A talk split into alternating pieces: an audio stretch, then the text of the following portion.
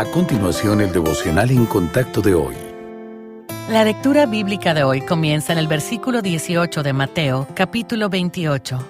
Y Jesús se acercó y les habló diciendo, Toda potestad me es dada en el cielo y en la tierra. Por tanto, id y haced discípulos a todas las naciones, bautizándolos en el nombre del Padre y del Hijo y del Espíritu Santo, enseñándoles que guarden todas las cosas que os he mandado y he aquí, yo estoy con vosotros todos los días, hasta el fin del mundo.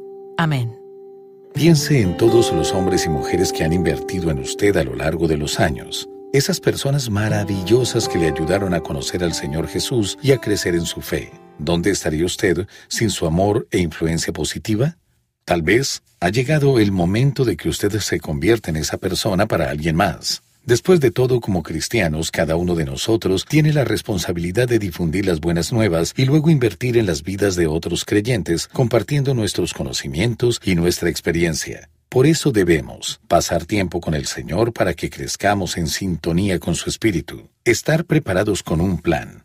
Los nuevos creyentes necesitan entender lo fundamental, como leer la Biblia y cultivar el hábito de la oración, así como dónde encontrar compañerismo y aliento. Ayudar a otros a saber qué esperar al emprender el andar de fe no siempre es fácil, ¿cierto? La mayoría de nosotros aprendimos y tuvimos luchas hasta que entendimos las verdades fundamentales de la vida en Cristo. Por eso son tan importantes los mentores piadosos. Todos necesitamos consejo y aliento de aquellos que han transitado durante más tiempo el camino de la fe.